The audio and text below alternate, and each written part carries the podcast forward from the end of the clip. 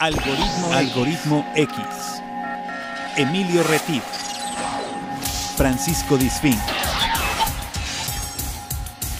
Esto es Algoritmo X. Comenzamos. ¿Qué tal? Bienvenido. Has llegado aquí a Algoritmo X. Yo soy Emilio Retif. Te doy la más cordial bienvenida. Te doy los buenos días, las buenas tardes o las buenas noches, dependiendo en qué uso horario te encuentres, en qué latitud estás escuchándonos y en qué momento del día, la tarde o la madrugada estás dedicando lo más valioso que tenemos los seres humanos, que es el tiempo, que es el único recurso verdaderamente no renovable en la vida.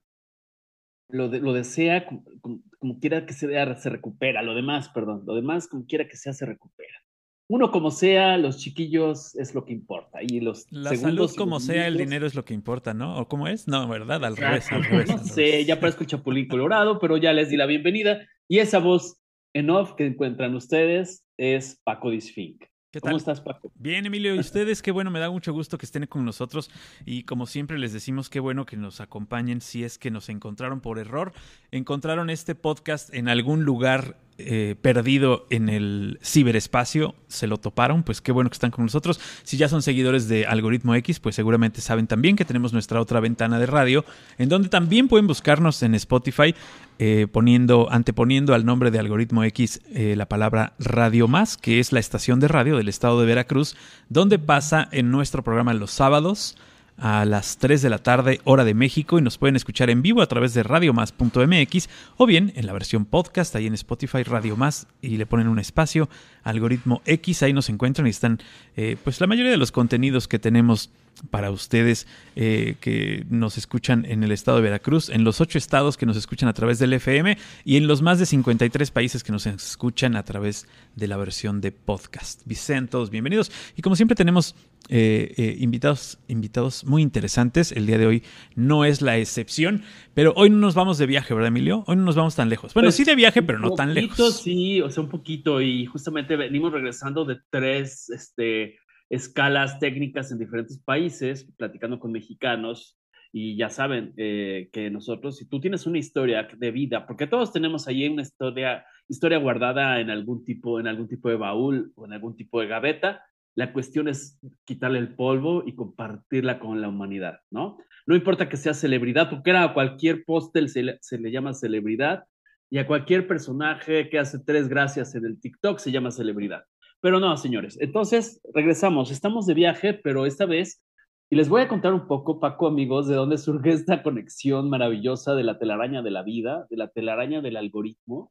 Y al decir telaraña, no son de esas telarañas que habitan en la mente, que, se, que se comen, carcomen las cosas. No, es de esas telarañas virtuosas de la vida que van uniendo puntos y todo está interconectado finalmente. Les platico. Yo publiqué una remembranza en un momento nostálgico de la vida. Me acordé de las combis famosas, las, las extintas o prácticamente extintas combis, que son esas camionetas, vagonetas, furgonetas de la Volkswagen, que fueron icónicas en los 60, 70, quizás desde los 50 y que se usaban para la vida, ¿no? Eh, cuando todavía teníamos capacidad de asombro.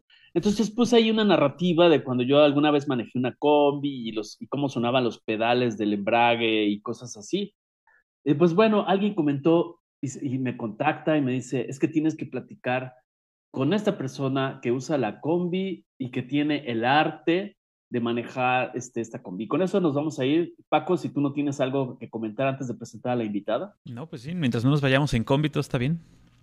Eh, ¿tú, ¿tú, manejaste alguna vez una, Yo tuve, De hecho, hasta hace poco tuve una combi en el 2016. Me quedé sin la combi. En 2016 todavía tuve una combi, eh, modelo 91. Eh, que usábamos para la oficina, hasta el día que pues ya dijo adiós y dijo no, pues ya. ya era demasiado, ya le habíamos exprimido demasiado. ¿Y soy el único o, es el que tienen fijado ese, ese sonido del, de los pedales del embrague cuando lo sueltas por la posición que tienen. Sí, porque en lugar de ser, en lugar de ser que los, en lugar, de que los pedales estén colgados, están en el piso y uno los apachurra. Ese sí es verdaderamente un, pedal que apachurras. Y el regreso, este, este regreso que golpetea, es, es muy característico tanto del bocho como de la combi, ¿no?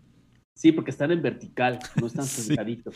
¿no? Y no tienes, tú no andas caminando por la vida con los pies en vertical. Lo interesantísimo de manejar una combi, creo que para mí lo que más me llamó la atención es que tú vas sobre la llanta que da vueltas, sobre la llanta que dirige, y eso hace que la experiencia de manejo sea muy diferente, ya que eh, eh, en un vehículo normal estás sentado casi al centro, ¿no? Y cuando das la vuelta, como que avanzas y das la vuelta. Y con la combi, una vez que das la vuelta, giras casi en tu propio eje hacia el, lado que escojas, ¿no? es padrísimo. Exacto. Aparte del vidrio, vas como en aparador, como, si, fueras, un maniquí en aparador. Sí, lo más, lo más inseguro del mundo. Y el volante como de, como de camión de pasajeros. acostado, totalmente acostado. Tiene una eternidad. Bueno, es toda una peculiaridad. De ahí surgió esto, amigos, y ya nos vamos a centrar en el tema. Nos vamos a ir hasta Aguascalientes, que ahorita está eh, ocupando este espacio geográfico, pero les voy a platicar un poco antes de saludarla. Ella es Fabo Kitsch. Ahorita nos va a explicar de dónde viene esa marca. Me gustó mucho. Ella es una artista multidisciplinaria que además se ha formado de manera autodidacta y experimentando, ¿no? Ella me compartía en la llamada previa eh, eh, que ella estudió licenciatura en diseño arquitectónico, o sea, el manejo de los espacios y de los interiores, y bueno, se dedicó o se ha dedicado más de una década a todo este tema de que me llama mucho la atención también, el tema del diseño de interiores, todo lo que es el muralismo, la parte decorativa y del arte urbano, que ya también abordamos en alguna parte eh, de Algoritmo X. Ella eh, ha tenido experiencia en producción musical, todo lo que es dirección de arte, que es un tema apasionante. Ahorita nos va a platicar ella qué es eso de la dirección de arte. Eh, la parte de escenografía, la ambientación, para toda la parte audiovisual y pues ha tenido en su portafolio, en su maletita, eh, proyectos en todo el tema de cortometrajes, eh, videos musicales, eh, toda la parte esta de comerciales, artes escénicas, teatro y televisión. Y bueno, ha desarrollado también la imagen para marcas, que también me imagino, me estoy imaginando perfectamente el tipo de diseños que tiene. No he visto perfectamente su portafolio, pero ya vi sus gafas, ya vi sus gafas maravillosas y me hace mucho sentido así la estoy descifrando ahorita como una de las personas más, más congruentes entre lo que muestra, entre lo que dice, entre lo que hace. Y bueno, ahorita vamos a seguir descifrando naipes de la vida de Fabo Kitsch, pero le voy a dar la bienvenida. ¿Cómo estás? Bienvenida a Algoritmo X. Hola, ¿qué tal chicos? Estoy súper contenta y súper emocionada de estar aquí con, con ustedes. Me siento toda una rockstar en esta mañana, empezando el lunes con, con toda la actitud muy contenta de, estar en este espacio y de poder compartir un poquito de, las aventuras de este camino, también con la intención de dejar un, mensaje propositivo para, para el mundo entero, para el universo. Eso, eso es nuestra especialidad, ir conectando con historias inspiradoras, reflexivas. Nosotros somos un oasis, no venimos aquí a predicar, eh, únete a los optimistas y todo eso, pero si buscamos generar conexiones con personas que aporten valor a nuestro tránsito por esta vida. ¿No es así, Paco?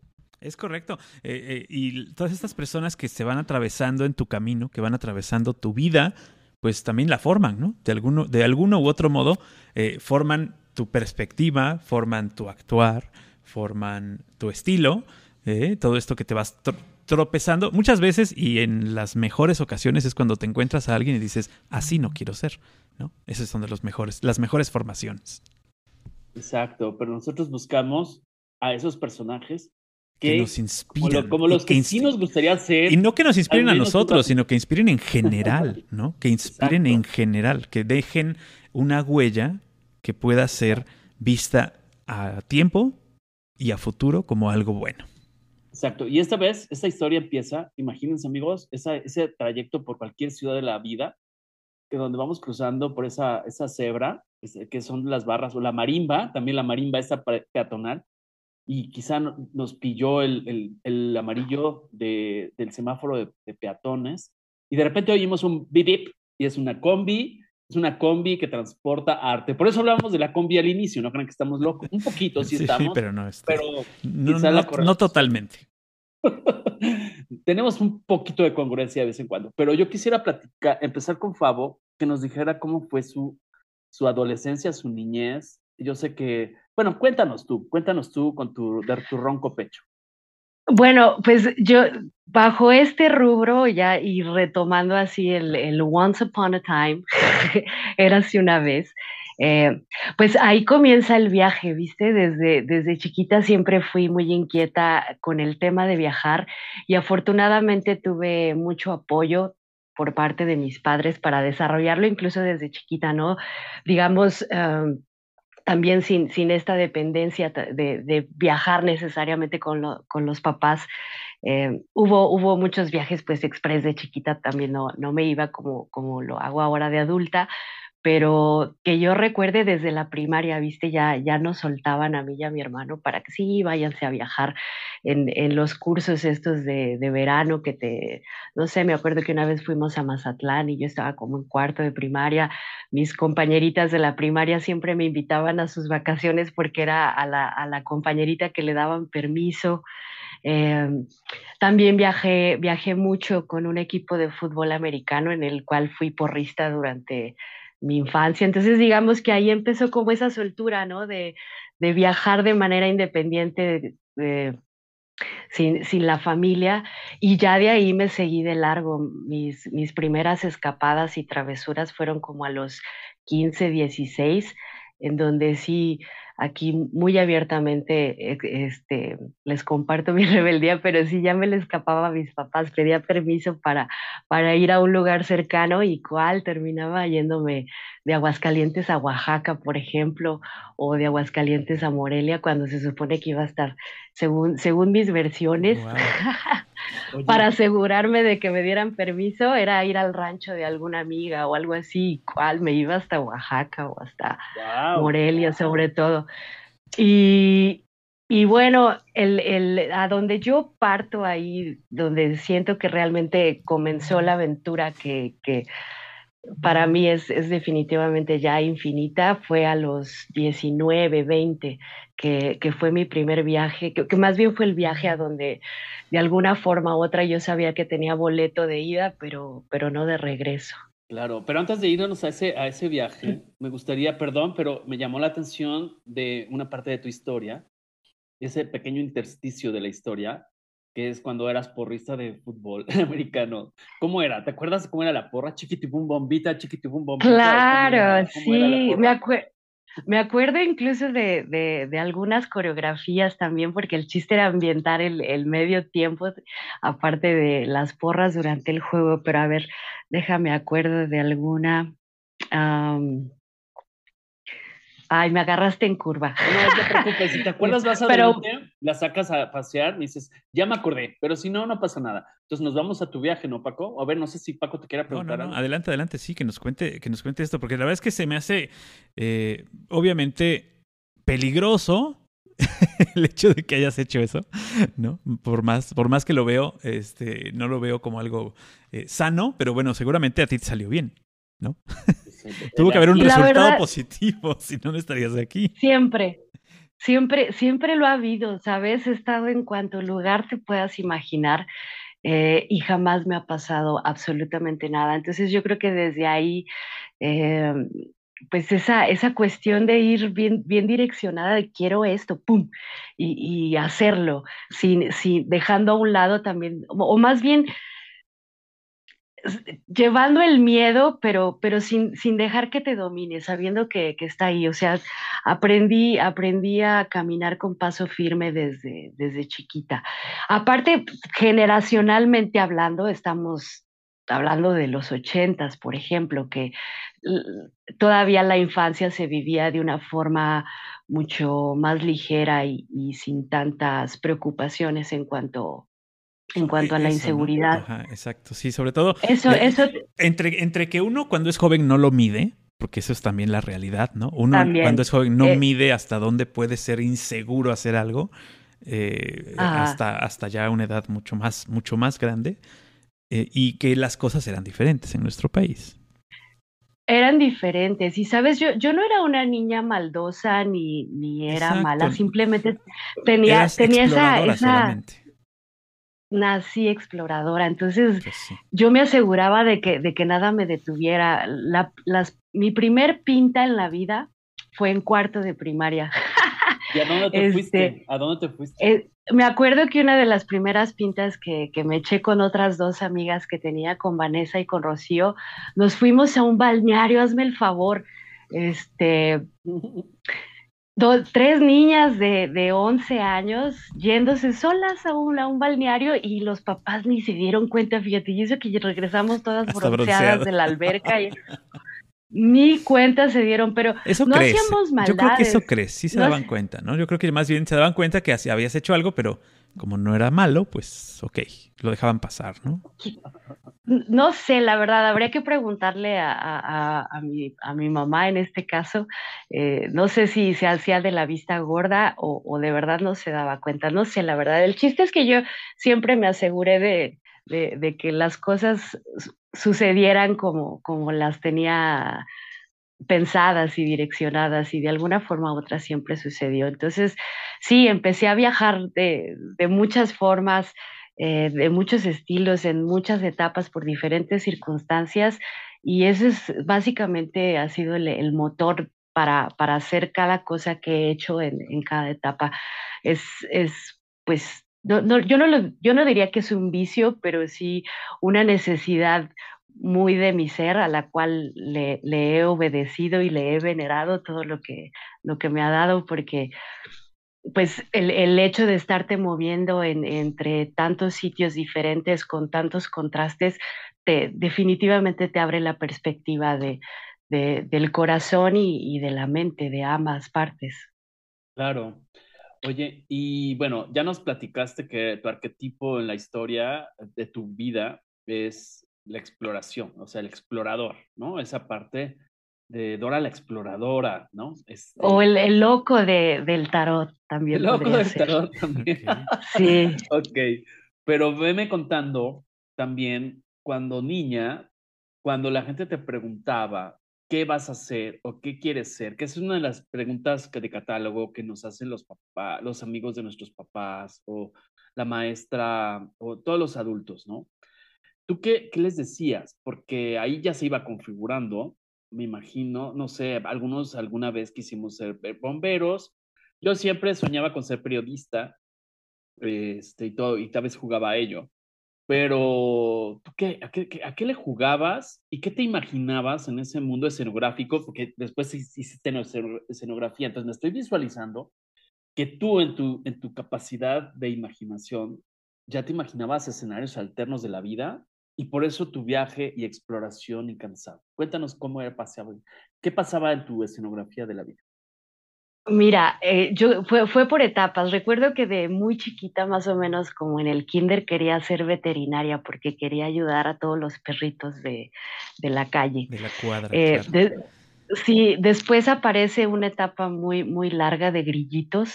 Eh, sí, yo creo que si me llegaron a hacer la pregunta, no lo recuerdo, sonaba un de cri, cri, ¿qué quieres ser de grande? Cri, cri pues no, no, me lo, no me lo cuestioné hasta, hasta que llegó la pregunta necesaria por parte de los papás, ¿no? De ya vas a entrar a la universidad, ¿qué quieres estudiar?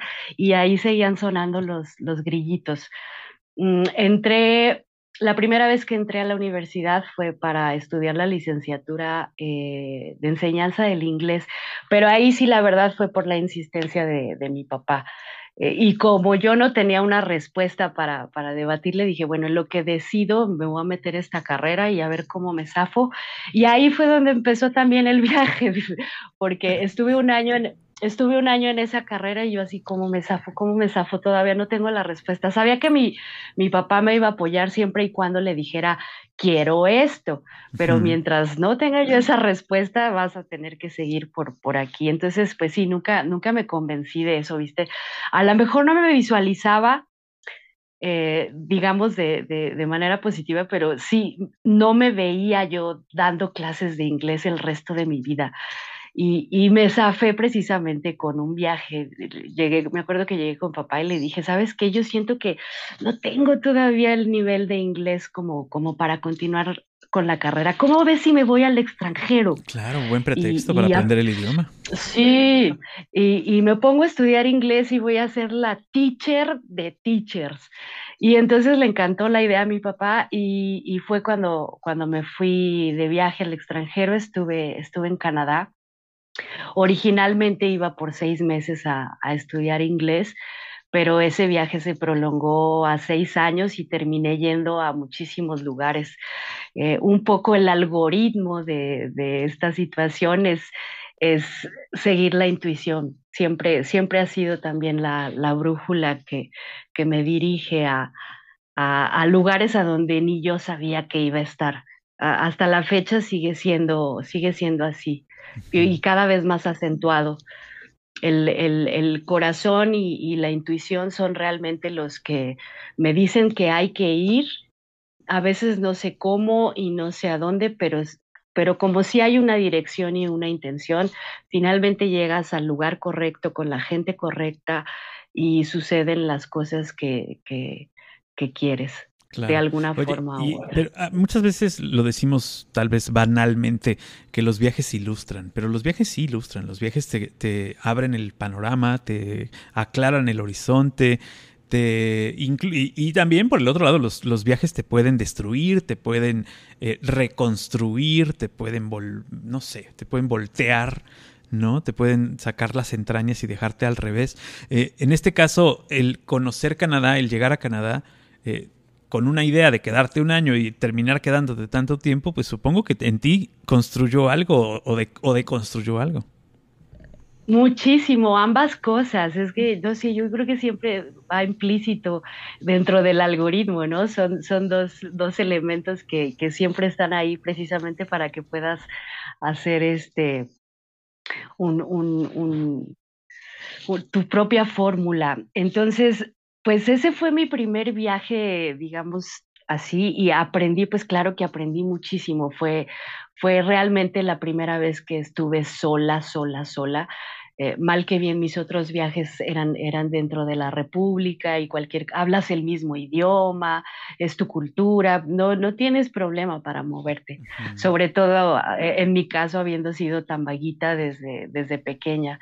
Claro. Pero sí, enfrentarme a otra cultura, pues sí, de repente la, la primera etapa fue como de choque, empezando por el clima, porque llegué en noviembre y, ya era un, frío considerable a lo que yo había experimentado acá en México.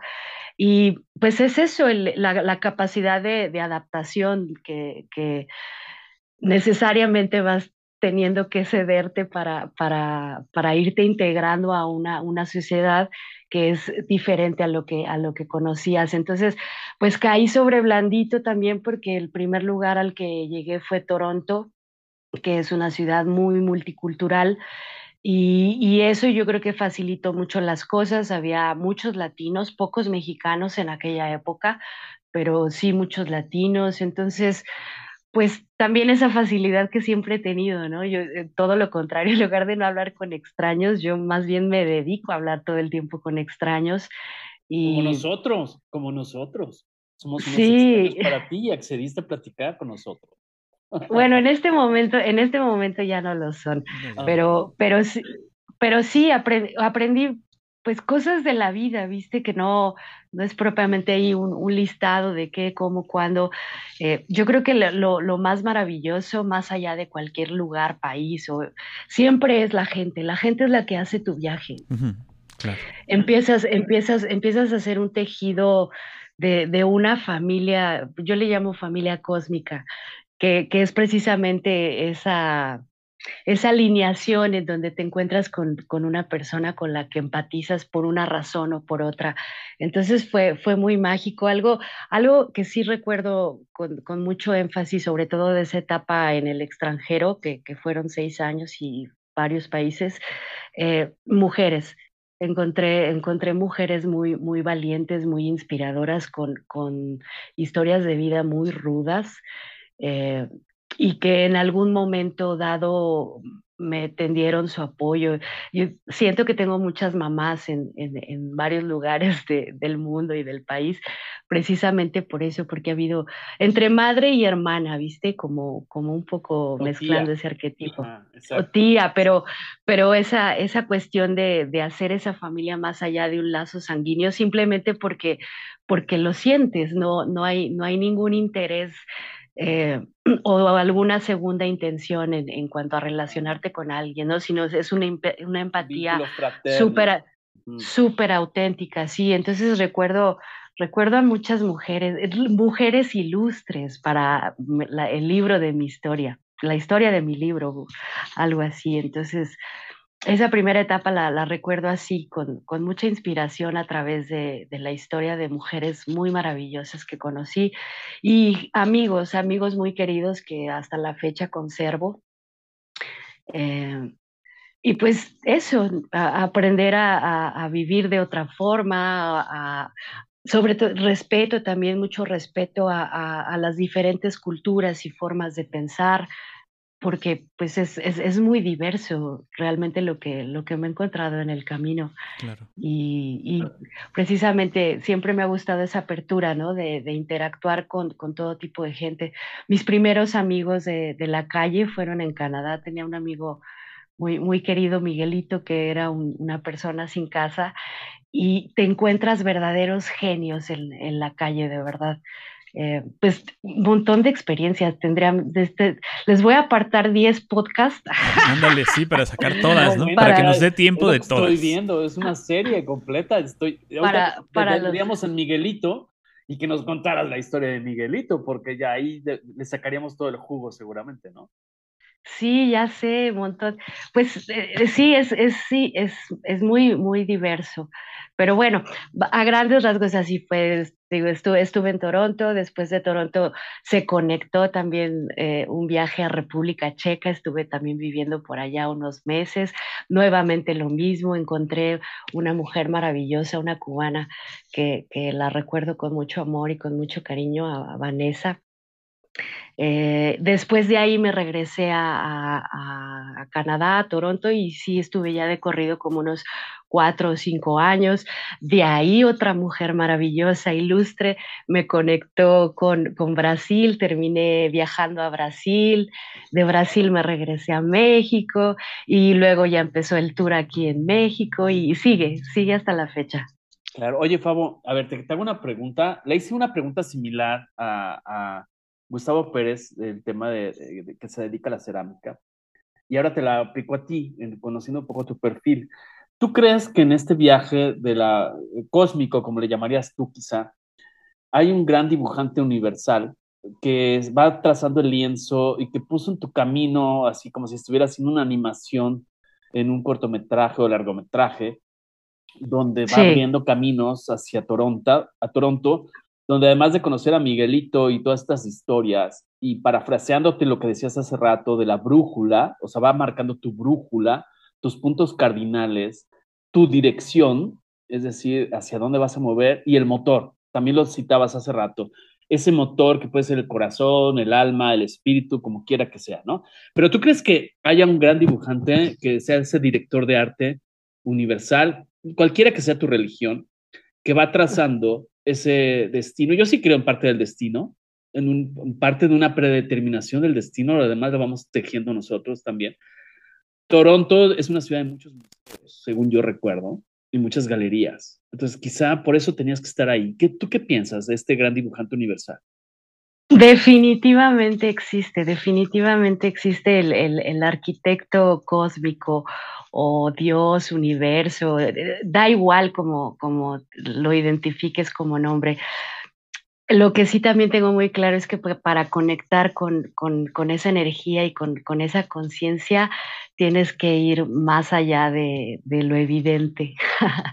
hay que, es, es, una cuestión de sensibilización, pero sí, definitivamente hay, hay algo, una fuerza más allá de, lo físico, que si logras comunicarte y conectarte, te va a llevar a, donde tienes que estar.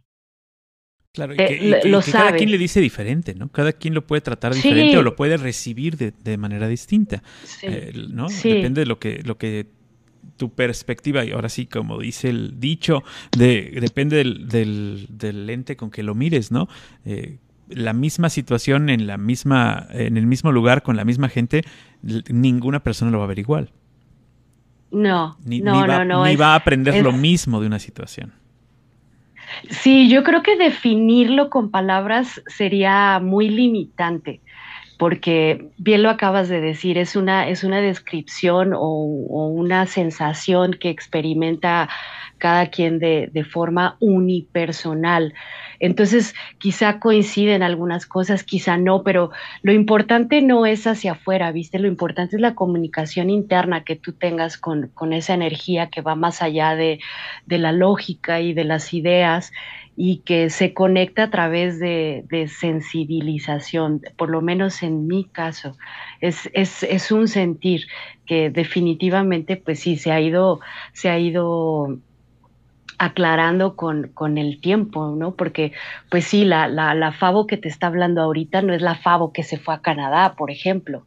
Claro. Eh, entonces, sí, sin embargo, siempre, siempre ha habido ese, esa conexión intuitiva que en su momento yo no te la, no, esta respuesta no te la hubiera contestado así hace 20 o 30 años, pero sin embargo hoy lo tengo claro precisamente gracias a, esa experiencia que me, que me, ha dado el tiempo de, de, saber que siempre estuve en el lugar correcto, con la gente correcta, eh, desde una intención y, un resultado que cuando escuchas precisamente a, esa voz interior genuina, desdualizada, eh, supera tu expectativa. Eh, eh, eh, para mí esa es, la forma en la que más claramente te das cuenta que, estás obedeciendo a lo más honesto de, tu ser, sin, el personaje, ¿viste? Sin, tu, biografía, sin tu dato duro, sino el, simple ser y estar en el aquí y en el ahora. Entonces, cuando, te conectas, cuando logras conectarte con, con esa voz,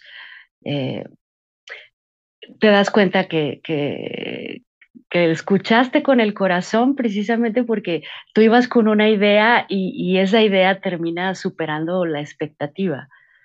Claro. Oye, ahorita me brincó, te estaba escuchando, pero perdón, no puedo evitarlo, el tema de, ¿y qué pasaba con las llamadas? Mijita, Mijita, tú me dijiste que ibas a ir a tomar un curso y debías a ser maestra. y ya estás en República Checa. sí, pues ahí empezó un poco. Siempre, siempre, te digo, pues siempre se me dio la zanquita, ¿verdad? Del pollito, así, vaguita.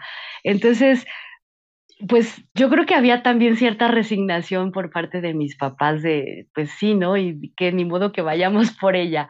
Y, como siempre me he comportado de, pues de una manera relajada, o sea, no, no, por ejemplo, pues sí, esta cuestión así como de sexo, droga, rock and roll, pues no, no, no ha sido como problema, ¿viste? Siempre he sido ahí como tranquililla. Sí soy bien fiestera y eso, pero pero sana, una, una, una persona sana. Nunca me ha interesado realmente el alcohol. Entonces, como, como que esa parte, yo creo que les daba tranquilidad a mis papás sabiendo que pues no, no, no iba a tirarme ahí al, al relajo total y, y, a estas cosas. Y pues sí, yo, yo, creo que ahí más bien esa respuesta es, es, hubiera sido de, interesante escucharla de ellos porque, pues sí, ya, ya más bien era avisar, ¿no? Yo ya no pedía permiso, ya, ya nada más avisaba. Y recuerdo que un poco mi razonamiento era de, pues, ni modo que vengan por mí. este, pues sí, o sea, ya, ya, ya, Sí, yo avisaba, ¿viste? O de, oye, ¿sabes qué? Que salió este viaje así, así, asado y lo voy a hacer. Y pues, bueno, ¿qué, qué necesitas? Que te vaya bien. sí, pues cuídate. Eh, no era, no era, no era tan tan fácil la comunicación como ahorita, porque los celulares realmente empezaban a comercializarse, ya existían, pero, pero eran muy exclusivos porque eran muy caros y estas cosas. Entonces, era, no, era, no era tan, tampoco había las videoconferencias, eh, el internet pues estaba muy en pañales. y, hablaba con ellos ahí como una vez al mes, nada más un reporte ahí de todavía estoy viva. ¿Les mandabas postales de dónde andabas? No. Sí, sí, sí, es, eh, sí, fíjate, ahora que lo mencionas, era, era un poco más mandar eh, fotografías y postales de, los lugares para, para que se dieran idea. Sí, sí, sí, llegué a mandar muchas. De hecho, mi mamá guardó, recopiló todas las cartas y todas las fotografías que le envié. Quién sabe dónde estarán. Pero sí, era, era, era un poco más la, la vía de comunicación todavía, el, el correo. Esa era cuando la instantaneidad no se había viralizado, cuando todavía había capacidad de esperar una carta, ¿no?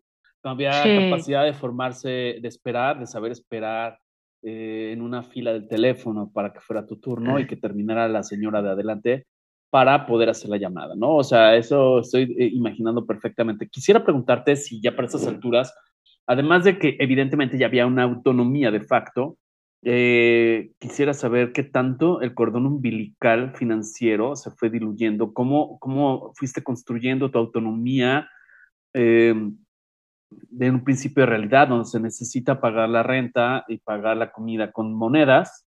Este, ¿Cómo lo fuiste construyendo en este, en este gran dibujo universal que se iba desplegando que iba tomando pinceladas hacia el arte, hacia el, viaje. Cuéntanos un poco. Pues ahí sí, literal, como, como inmigrante, en este caso de, la etapa de Canadá, pues fue empezar como, como la mayoría. Mi, mi primer trabajo allá fue como niñera eh, entonces recuerdo que ese primer trabajo estaba, estaba muy amigable porque yo vivía en la casa de los niños que cuidaba, por lo tanto no pagaba renta, entonces el sueldo que me daban era íntegro, ahí empecé a ahorrar.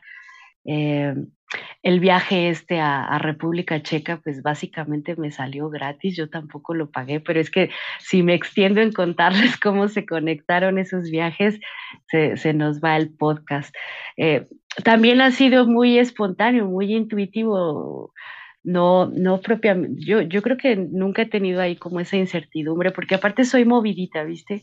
no, era, no era que pues, anduvieras buscando irte a otro lado, no era que anduvieras buscando conexiones, sino que se iban dando, se iban dando poco a poco y las tomabas en el momento adecuado. ¿no? Sin, sin, Exactamente. Sin, sin, andar buscando subir peldaños, los peldaños solitos se iban acomodando para que tus pasos caminaran, ¿no? Exactamente, sí, te, te, vas encontrando en el camino con, con las cosas que, que, te interesan, que no sabías que querías, pero las querías.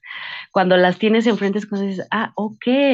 Y ahí está de uno tomarlo o, dejarlo en cuanto a oportunidades. Entonces, pues, pues no, realmente nunca tuve una dificultad eh, en cuanto a solventar los viajes, porque, pues te digo, una cosa llevó a la otra cada viaje, cada viaje ha sido así.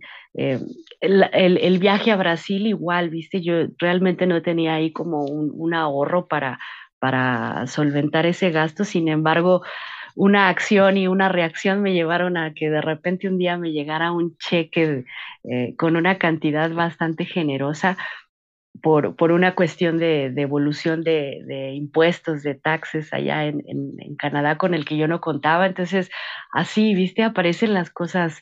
Eh, yo, yo le llamo magia, pero, pero no desde un punto de vista de magia hollywoodense, sino precisamente la, la fórmula de, del arquitecto del universo, que es, que es la metodología de la arquitectura incluso, ¿no? Empiezas proyectando, empiezas con una idea y, la tienes que materializar de, de acuerdo también a una, una, secuencia y una congruencia que, que, has de tener, ¿no? Lo que piensas, lo que dices y, y, lo que haces. De alguna forma u otra también eso va manifestándolo, las cosas y las personas y los lugares que, con los que te vas interconectando, porque sí, definitivamente todo, todo está interconectado y también depende cómo veas la casualidad. Para mí la casualidad es, es eso, una, una, alineación en donde el, el algoritmo precisamente eh, eh, empata y, sucede lo que, lo que tiene que suceder. Muchas veces no sabes interpretar en el momento si lo que tienes enfrente es una oportunidad o es eh, un próximo problema.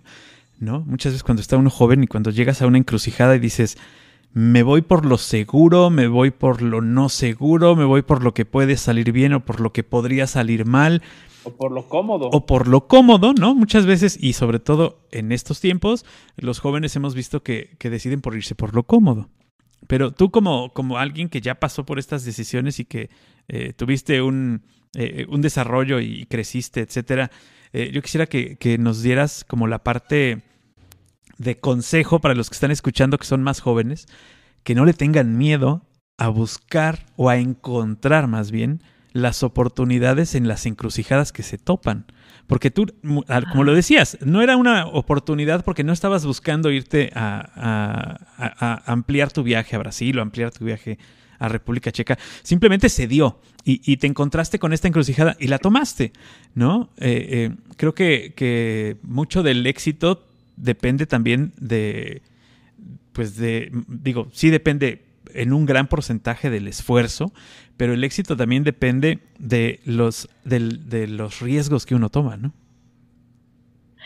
Pues mira, las posibilidades de, que sucedan cosas a partir de que tomas una decisión son infinitas. Yo creo que todo empieza por ahí, ¿no? Por tomar una decisión congruente. Y esa decisión congruente tiene que estar separada de, del juicio. Yo creo que esa es una, una de las fórmulas mágicas que es, es, la parte fácil y difícil a la vez, es, es una paradoja. Eh, entonces, ¿cómo, ¿cómo, decides de manera congruente? Es, es con el corazón no con las ideas, porque eh, en las ideas te pierdes, ¿viste? Si, si, si piensas en que te van a pasar cosas malas, pues desde ahí ya las estás proyectando y las estás contemplando. Si piensas que te van a pasar cosas buenas, te van a pasar cosas buenas, pero es que ambas posibilidades siempre van a existir. Siempre, siempre, siempre, siempre. Y, más que problemas, yo hoy, hoy en día les llamo retos, que son, son parte de, de tu aprendizaje y son parte de tu crecimiento romantizar el, viaje, pues puede que le funcione a algunos, ¿no? Pero, pero dentro, dentro del camino te vas encontrando precisamente con, retos también que, tienes que resolver y que son, son parte del camino. Eh, es realmente uno quien los hace más ligeros o más pesados según la, la, la atención que les pongas, ¿viste? Si, si te enfocas en el problema como problema, pues problema tendrás. si te enfocas, si te enfocas en un, si te enfocas en que sabes que te vas a, en, determinado momento te vas a, te vas a topar con la esfinge del camino, el reto, sabes que, que lo que tienes, en donde tienes que enfocarte es, en la solución, es decir, ya, ya lo tienes enfrente. No, no se puede evitar. Para mí es, es parte de, de un, una serie de pasos eh, dentro, dentro del algoritmo para, para ciertos ciclos. Pero yo, yo he observado, por lo menos en mi camino, que, que esos ciclos, más allá de que sean más cortos o más largos, llevan, llevan ahí como esa serie de pasos. Y cuando estás a punto de llegar, ya sabes, a la meta final, ¡pum! aparece la esfinge, que es la que te dice, si realmente quieres lo que quieres o no. Entonces está de ti continuar y enfocarte en la solución o, tirarte a, a, berrear porque está difícil, es un problema, no puedes, no sabes, ta, ta, ta, ta, ta, Todo eso lo, lo, pues lo tienes que ir resolviendo si es que lo quieres resolver. Y, ya tan solo como, digo, como bien se dice, plantear un problema es la mitad de la solución. O sea, si ya sabes cuál es el problema, bueno, pues ahora te falta nada más buscar la solución, no hay otra enfocarte en la solución, o sea, ya, el, el, el, asunto ya está ahí. Yo, no me gusta llamarlo problema a esta altura de la vida. Eh, yo más bien le diría un, reto, un reto final que es el que, el que te va a poner justo en esa encrucijada donde tú te tienes que cuestionar, ¿realmente quiero esto y realmente no? Y nuevamente viene la, la, la respuesta congruente. Cuando es un sí absoluto desde tu sentir, olvídate, incluso a veces la solución llega llega sola, llega por añadidura, es, es nada más como soltar, ¿viste? Soltar y, no ser tan apresivos en, clavarnos en el problema o en el reto. Eh, va a suceder, es, parte de la vida, el, más inteligente y el más tonto va a tener retos y va a tener problemas. Es, es un algoritmo de la vida, es parte de... Claro, ahorita que te escucho estoy imaginando esa película de cualquier género que ustedes quieran, acción, suspenso, eh, vida cotidiana, lo que ustedes quieran, francesa, alemana o americana, imagínense a la protagonista o al protagonista cruzando, viajando por la vida, así como nuestra invitada, y de repente siempre habrá, aún con GPS, te vas va a llegar un momento en la vida que te vas a encontrar un callejón sin salida, ¿no? Quizá te vas a encontrar un muro y ahí yo ahorita te estoy descifrando y me gusta mucho traducirlo a analogías, soy muy visual, entonces estaba imaginando conforme te escuchaba que pues si se te atraviesa un muro, hay que intervenirlo, ¿no? Tirarlo, quién sabe si lo puedes tirar, pero, ¿mande? Dim, dim, dim. No, sí, claro, eh, es, es, ahí a donde viene tu actitud, ¿no? ¿Qué es lo que quieres hacer? O sea, te vas a quedar contemplando el muro y lamentándote porque no, no, no puedes atravesarlo, más bien, ¿cómo lo resuelves? A ver, ¿qué tal si lo pinto y lo vendo? Por ejemplo, ¿no? Exacto, Claro, este, o, o, qué tal que, que eh, por, por, estar lamentándome no me doy cuenta que lo único que tenía que hacer era rodearlo nada más, o, o qué tal si esta vez decido eh, brincar el muro, entonces ah, tiene que haber una, una previa, un acondicionamiento previo para poder lograr ese brinco. O sea, hay, mil formas de, de, reinventar la solución del muro, ¿viste? Pero en algún momento sabes que ese muro se, se va a resolver. Entonces, ahí, ahí es donde te vas reinventando. Claro, cada, cada, que, cada que aparece si va a ser el muro de los lamentos o de las lamentaciones, pues ya ves que hasta de turismo lo, lo comercializan, ¿no? Entonces, pues pon tu papelito y, dedícate a promover ese muro de los lamentos. Ven a ver cómo sufro. Vengan a ver cómo sufro. Sí. Ya sacas lana de todo, todo es válido, todo es válido siempre y cuando lo, lo, lo tomes para, para crecer y para aprender eh, y para, para trascender precisamente eso, ¿no? El, el, problema, el obstáculo, que es precisamente para eso, porque pues esto es, es, desde mi punto de vista, es una cuestión evolutiva. Entonces, sin, sin esos retos constantes, pues no creces. De otra forma, estás ahí en una, en una rueda de hámster siempre dando la vuelta en lo mismo, en lo mismo, en lo mismo, pero el día que decides bajarte de esa rueda, pues te vas a enfrentar a todo lo que a todo lo que hay más allá de esa rueda, ¿no? Pero todo es válido, la misma rueda también te enseña si, si así lo quieres. Sí, claro, y así como los hamsters tienen una ruedita en donde se ponen a hacer ejercicio, a veces la ruedita los manda a volar hasta por allá y bueno, no siempre te va a ir bien en la, en la, rueda, en la rueda de la fortuna de la vida, a veces estás arriba, a veces estás abajo.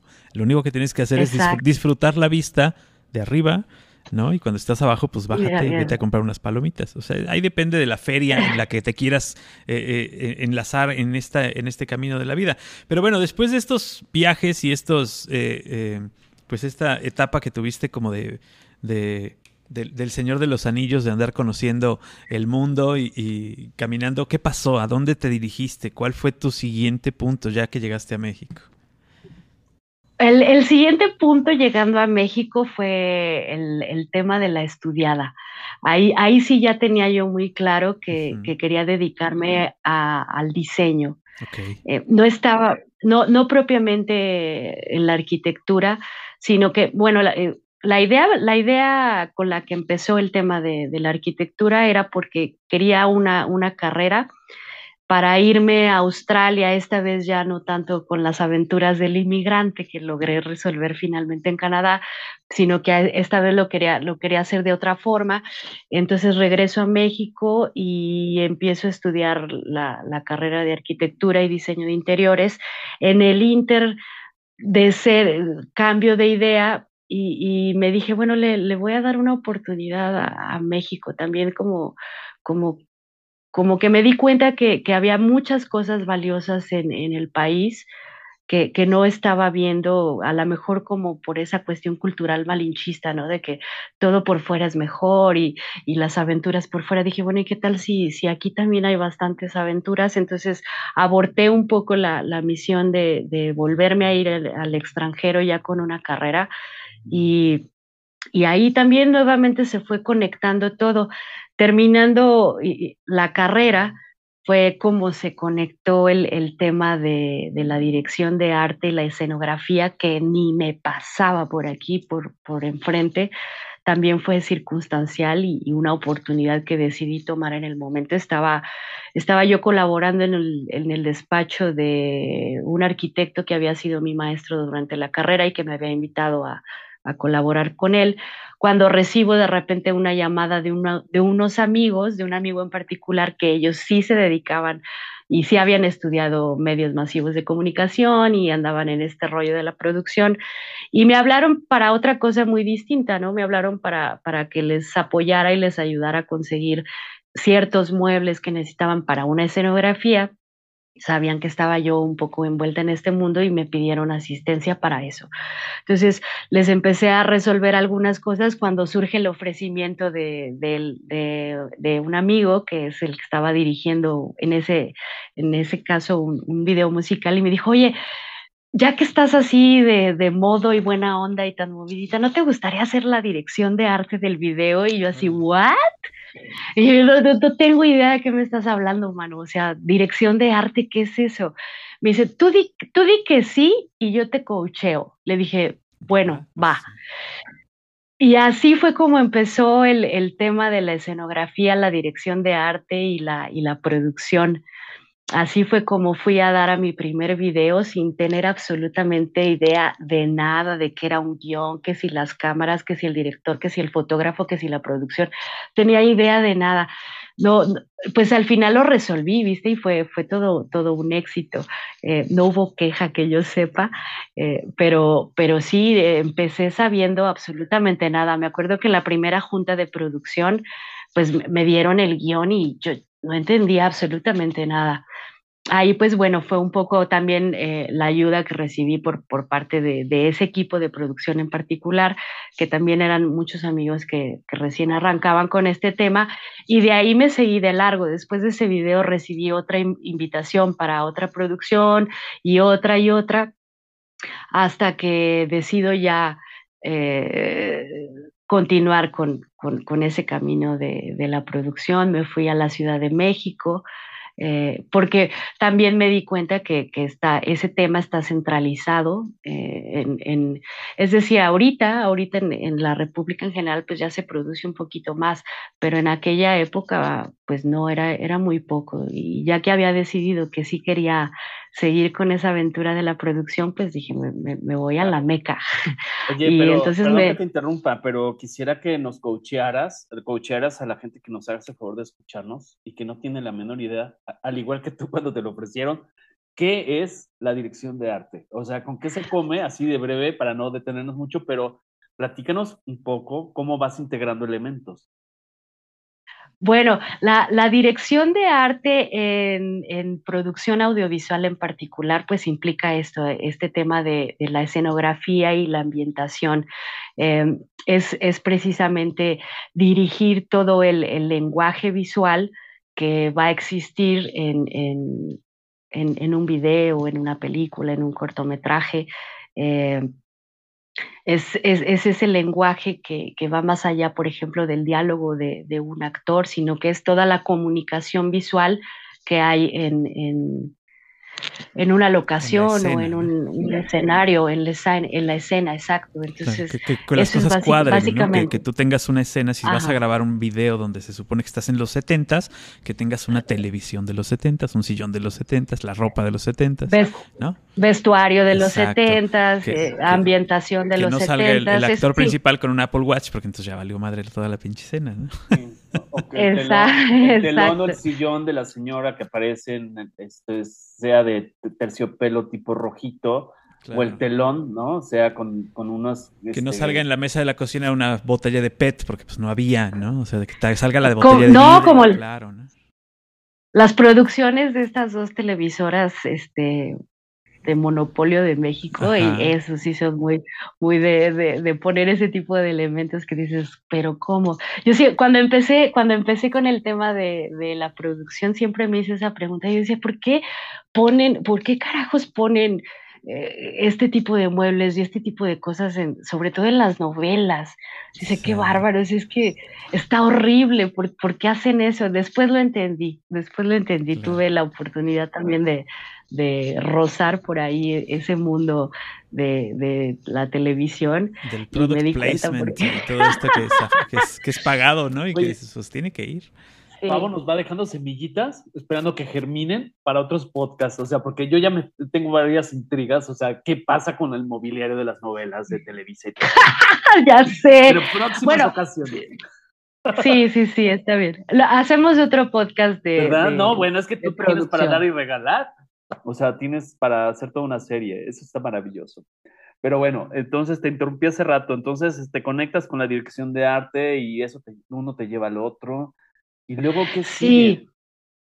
Bueno, eh, ahí esa etapa es importante, ¿sabes? Porque precisamente por no tener un, un, antecedente de, estudio, pues lo, que me quedaba era experimentar, ¿viste? Ahí, ahí fue donde empecé el, el tema de la experimentación con, con, las artes plásticas, sin, sin ser de una forma académicamente hablando. Formada, ¿no? Formada de forma o sea, académica, sino estabas formada por la vida. Sí, sí.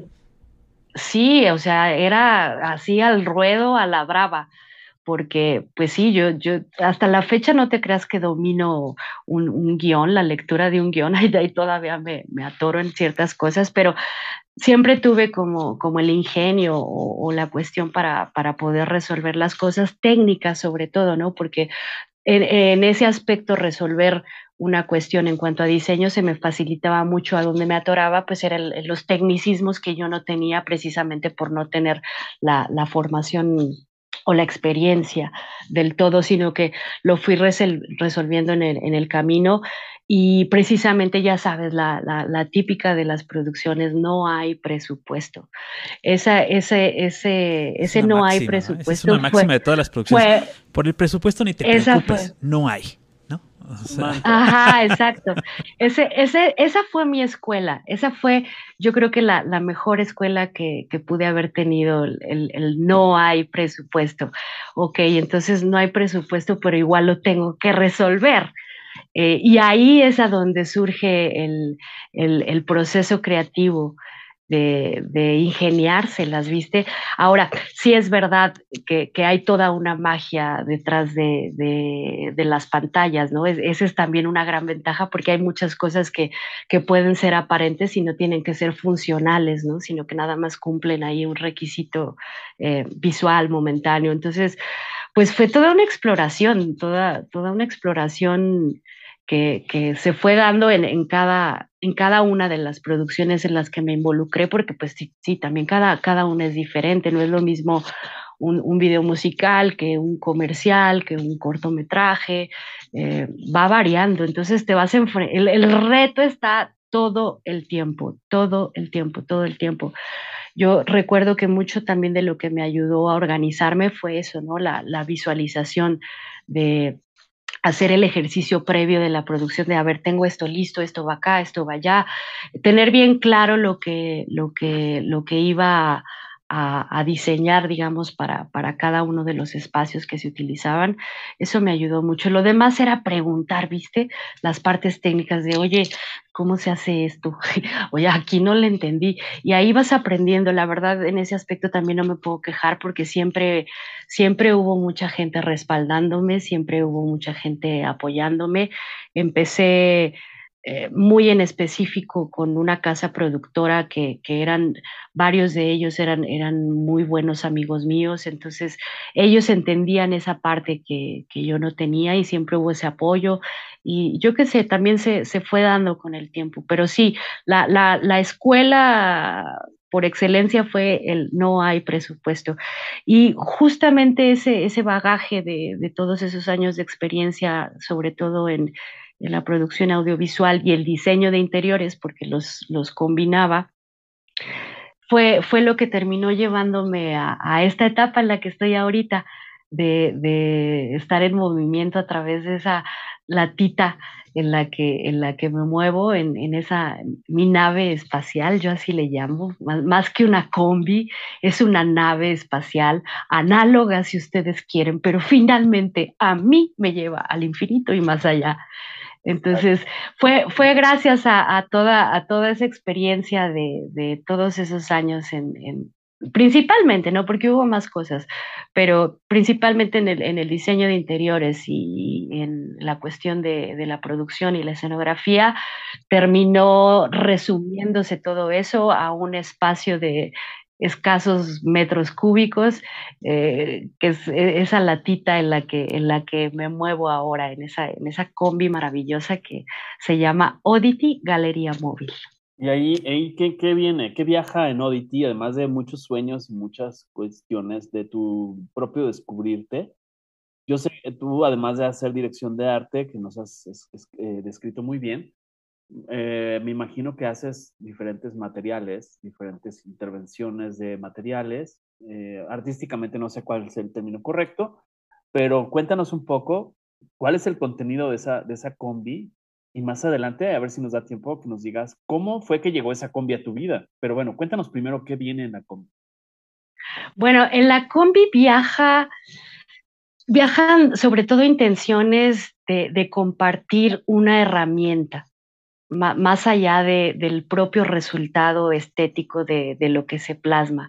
La, idea principal de, compartir lo que se hace dentro de la combi es, es una herramienta que, en base a mi experiencia te puede ayudar a, decodificar eh, mucho del de lenguaje que viene directamente de nuestro inconsciente. Eh, esta, esta herramienta la descubro pues también de manera muy espontánea. Eh, estaba un día ahí sintiéndome un poco eh, neurótica, por así decirlo. No, no, no sé si era neurosis, pero me sentía re mal, viste, emocionalmente. no tanto físicamente, sino que hubo, hubo una etapa en la que empecé, alguito, alguito hay de eso. Este, pues no sé, estaba ahí como entre frustrada, cansada, yo qué sé. Pero todo, todo por fuera estaba bien, viste, el trabajo estaba bien, la vida estaba bien, eh, todo, todo estaba bien. En menos calma, pero tú sentías que el mar se te movía. Al, algo, algo estaba pasando por ahí adentro de mí que yo no lograba entender eh, de manera lógica. Y entonces eh, lo que sucede acto seguido es que me, me pongo precisamente a, ilustrar.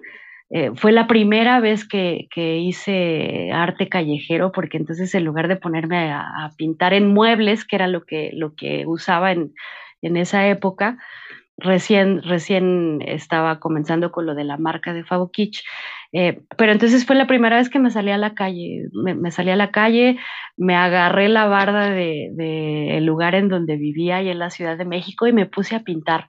Cuando terminé esa, ese, esa ilustración, ese dibujo, lo que plasmé, al momento de, de retroceder para ver cómo había quedado, llegó a mí así un flashback de, de un montón de cosas y, y fue precisamente que, que, se formó el algoritmo de la respuesta tal cual, porque me di cuenta que a través de, la simbología de lo que había plasmado, eh, estaba, estaba expresando justo todas esas cosas que yo no estaba logrando entender de manera, de manera lógica. Y ahí fue que lo descubrí como, como herramienta de, de autoconocimiento y autoterapia.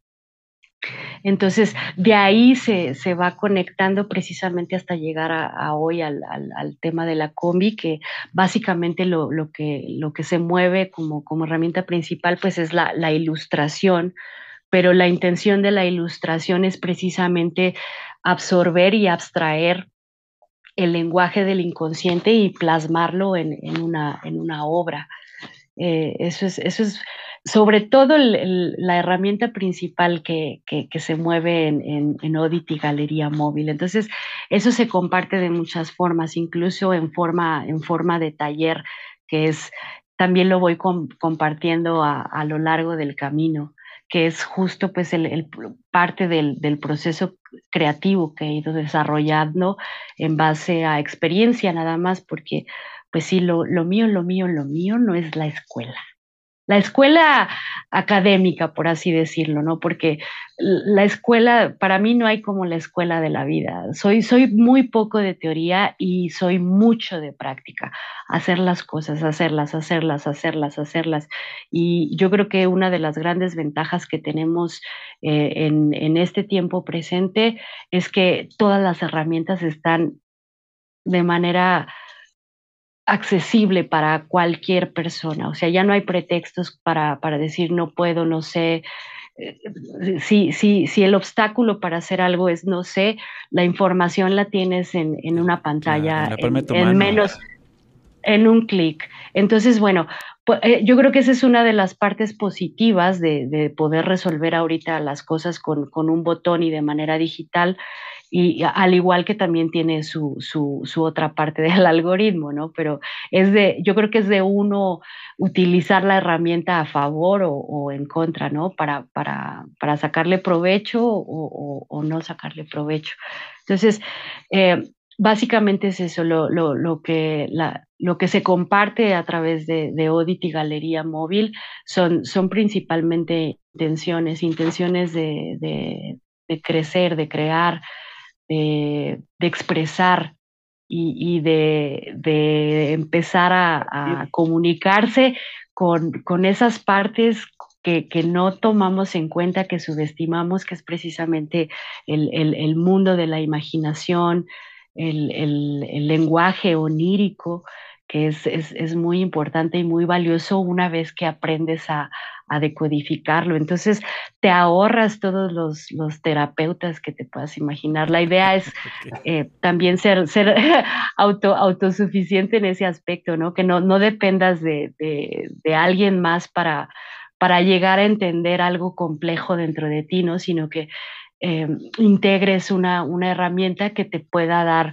esas respuestas que, que, a veces son, son complejas de entender. Entonces, mucho, mucho tiene que ver esas intenciones, pero entonces tenemos, mire, le venimos manejando lo que viene siendo el, el, producto, el producto decorativo. tengo, tengo por ahí también como parte de la misma exploración, de repente hago cosas de, decoración, pues es, es, es parte de, lo que me gusta y de lo que hago. Y ilustración, tengo, tengo muchos formatitos, también se va transformando, ¿viste? No, no hay ahí como un, un protocolo fijo que, que, diga de aquí a aquí. O sea, se va, se va dando mucho, mucho también la filosofía de, de, esta nueva etapa, de, de esta forma de viaje, es ir un día a la vez y el, el, camino te va mostrando el camino. Entonces, ahí, ahí mismo sigo dentro de la, de la misma exploración y la misma intuición que funciona, que no funciona. Eh, lo que sí también les puedo compartir es que algo que invariablemente funciona es algo que haces desde el corazón. Más, allá de, más allá de su estética, algo, algo que haces eh, de manera honesta, principalmente contigo, se va a proyectar de manera honesta con, con el exterior y eso te va también a empezar a interconectar con cosas que querías, pero ni sabías que querías. Claro. Fíjate que ahorita que te escucho quiero preguntártelo. Eh, yo te estoy imaginando desde que me decías de esta Oddity Galería Móvil y esta parte del Muraleando Sueños como taller.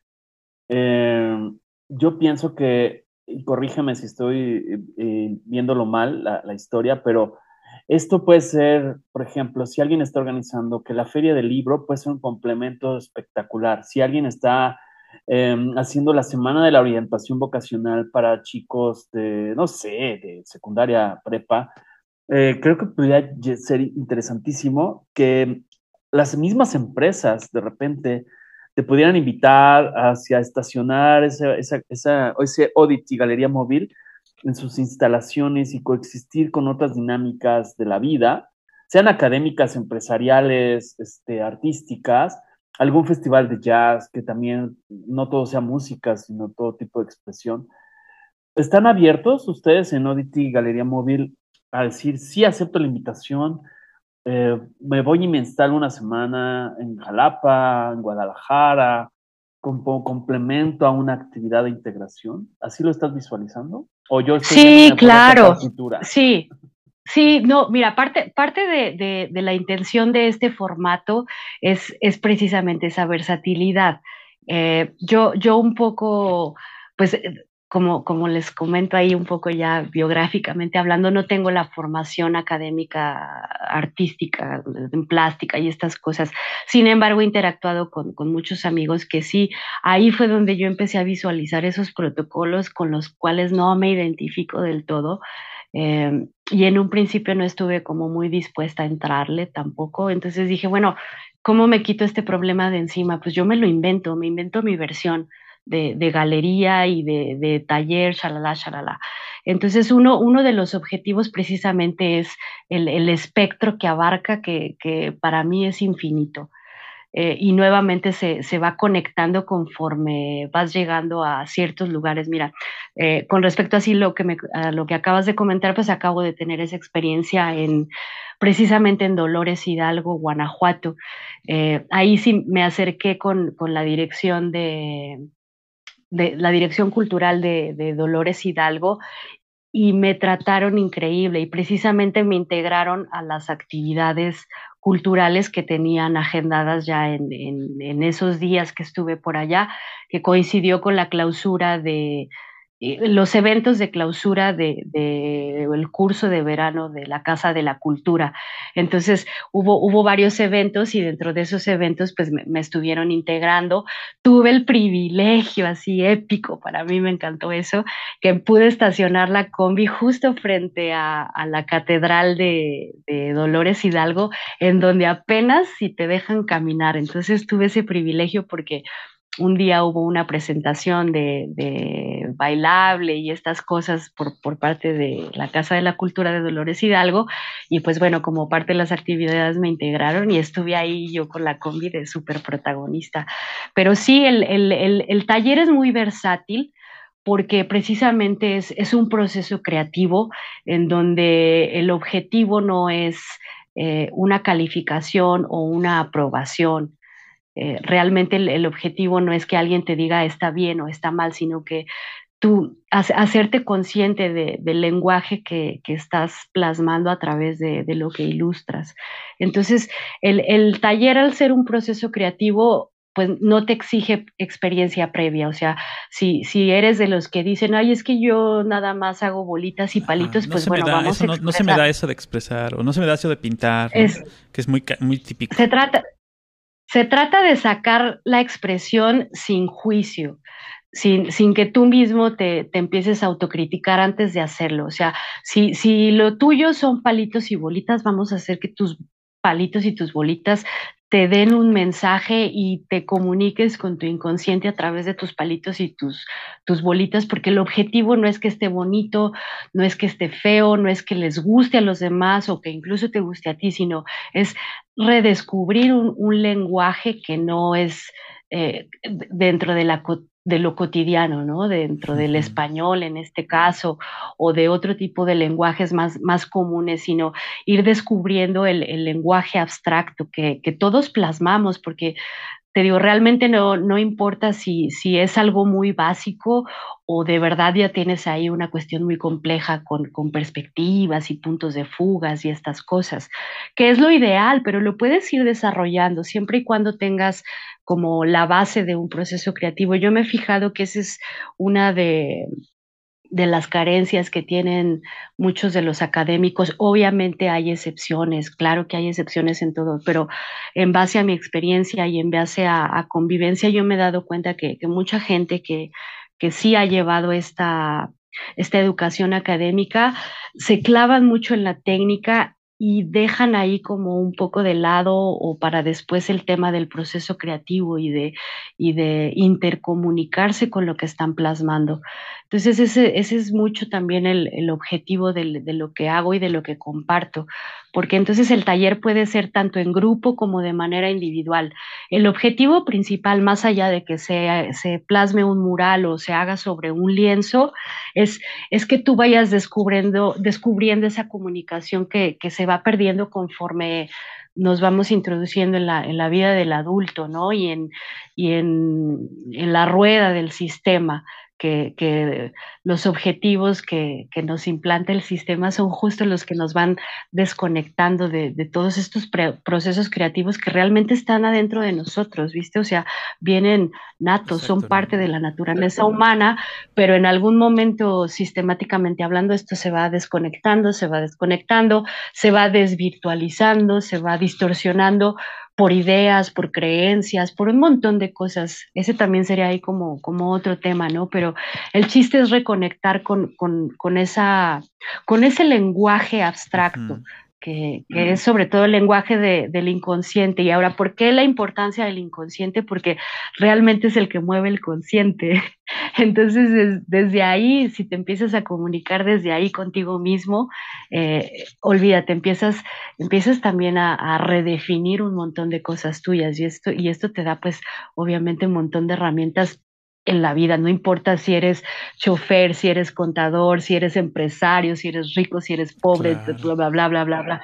Es, es un proceso interno yo, que yo creo que, que, que, así como me ha servido a mí eh, muchísimo para, para entender y aprender de mí y de la vida y qué quiero de la vida, pues le puede servir a quien, a quien tenga esa apertura de, ir más allá de, lo, de lo lógico, de lo obvio, de, de lo que se decodifica a través del consciente. Entonces, en ese aspecto para mí funciona como el iceberg, ¿no? la puntita del iceberg es, es, la parte consciente con la que estamos interactuando, incluso ahorita, pero realmente lo que mueve mis palabras, mi sentir, mi etcétera, etcétera, pues no es ni siquiera la base del iceberg, es, es, es el mar que contiene, que, que, es, el mar el que realmente mueve tanto la base del iceberg, por lo tanto la punta de, del iceberg. Entonces, por eso para mí es, es importante eh, enfatizar eh, en, en, el proceso creativo eh, esa comunicación, retomar esa comunicación porque la, la tenemos, ¿viste? Pero nosotros mismos vamos incluso enfatizando el no, no puedo, no sé, no quiero, no tengo tiempo, etcétera, etcétera. Y mil cosas que hacen que, que, que te vayas olvidando de, de, esta comunicación que es, es muy importante, ¿no? Psicoanálisis, eh, epigenética, todo, todo esto tiene que ver con, con, con esta parte de, de nosotros que no es propiamente también material o física, sino que va, va más allá de, de esto. metafísica. Y, que nos vamos metiendo el pie solos, ¿no? Nos vamos tropezando con nosotros mismos sin, sin quererlo y sin necesitarlo y sin darnos cuenta. A veces eh, todos estos bloqueos son propios y no están en el exterior, ¿no? Exactamente, se proyectan al exterior, pero realmente vienen desde una parte de, de, tu programación, de tu algoritmo, eh, de acuerdo pues también a un montón de factores, tanto de, de, tu contexto como de tu genética y tu epigenética, etcétera, etcétera. Entonces, bueno, todo esto lo, lo, lo puedes ir retomando a través de, de, lo que expresas, que por ejemplo, en mi caso es, es lo que ilustro. Eh, alguien, alguien así ya muy chicho para la cuestión del simbolismo, pues vería mi obra y sabría perfectamente quién soy, qué hago, a qué le tengo miedo, qué me gusta, qué no me gusta. porque todo sin problemas, sin problemas. Sí, es, es, mis ilustraciones soy yo encuerada completamente. pero además ahí para el que para el que lo pueda decodificar, ¿verdad? Para el que no pues ya.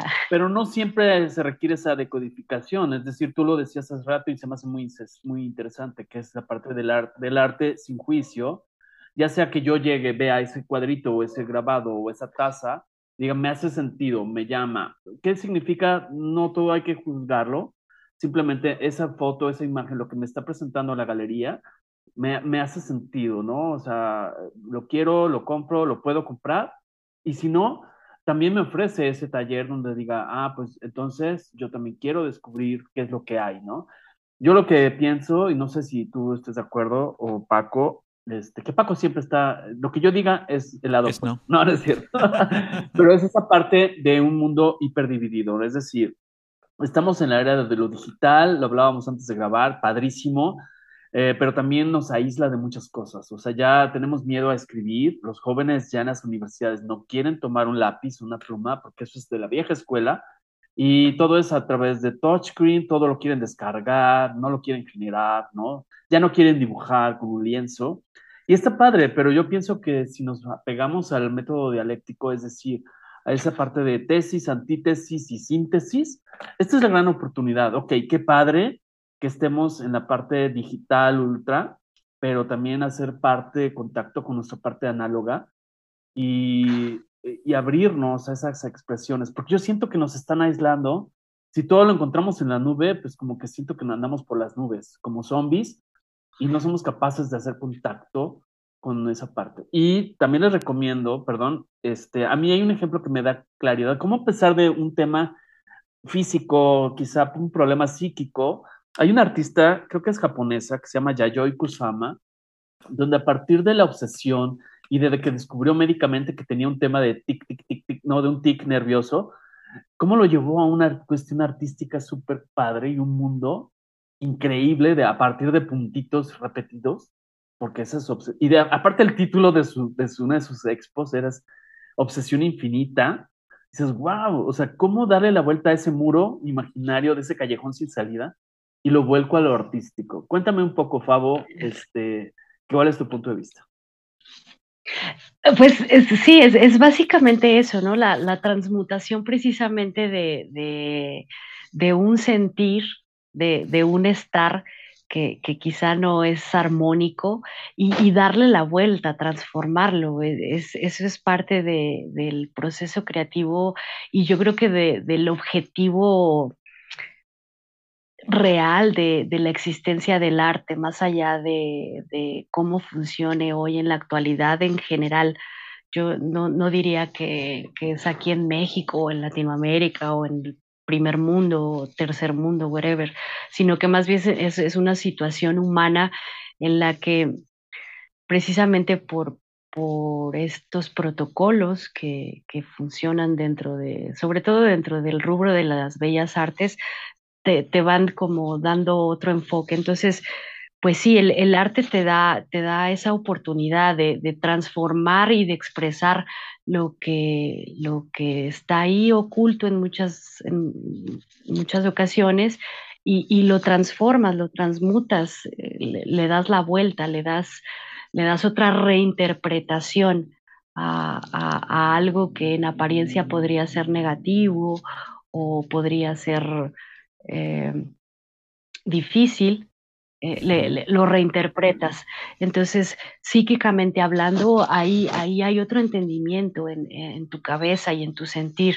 Ahora, con el tema de lo digital y de lo análogo, yo creo que debería de, de eh, tenemos que llegar a un equilibrio, ¿viste? Porque no, no podemos estar peleados también del todo con la tecnología, pese a que yo me identifico más con lo análogo que con lo digital, pero estoy, estoy, estoy segura de que, de que podemos llegar a un equilibrio entre ambos. Eh, el, asunto es que el proceso análogo invariablemente te va a conectar y a mimetizar con, con la, la experiencia sensorial. Es decir, yo, por ejemplo, utilizo como base la acuarela. Entonces, simbólicamente hablando, también me doy cuenta que el, hecho de trabajar con agua me conecta directamente con, mis emociones, simbólicamente hablando. Entonces, yo, yo tengo, que, tengo que mimetizarme literalmente con la tinta, con el agua, con el pincel, eh, con mis sentimientos, porque entonces mi mano tiene que estar...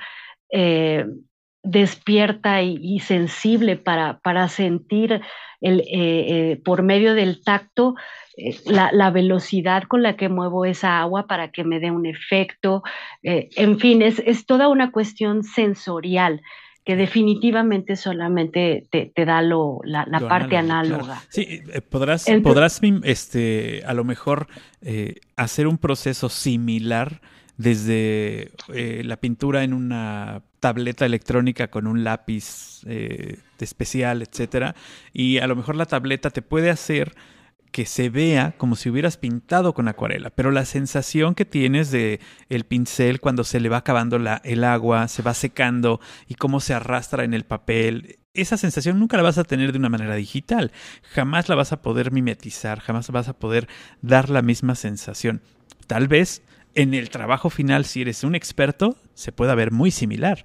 Pero el, sentir, y no es solamente en el arte, digo, en todo lo que hacemos, eh, la versión digital a lo mejor lo hace más fácil, lo hace más rápido, eh, lo hace más limpio, eh, no sé, sirve para muchas cosas, tiene, muy, tiene muchas ventajas, pero también tiene la desventaja de no estar en contacto y no tocar y no sentir. como decías, con el, claro ejemplo de la acuarela. Tan solo la temperatura de la pintura, ¿no? Es la diferencia, hace la diferencia cuando creas. Sí, exacto. Sí, es, es un proceso de sensibilización, la, la cuestión análoga, más allá de, de los materiales que, que, utilices para, para expresar algo. Y, y, es que todo ese, ese proceso eh, va, va, va de la mano con, con tu diálogo interno, ¿no? Entonces, todas esas cuestiones la, las vas conectando haciéndolas, tocándolas, oliéndolas. Desafortunadamente la parte digital no, no te da eso.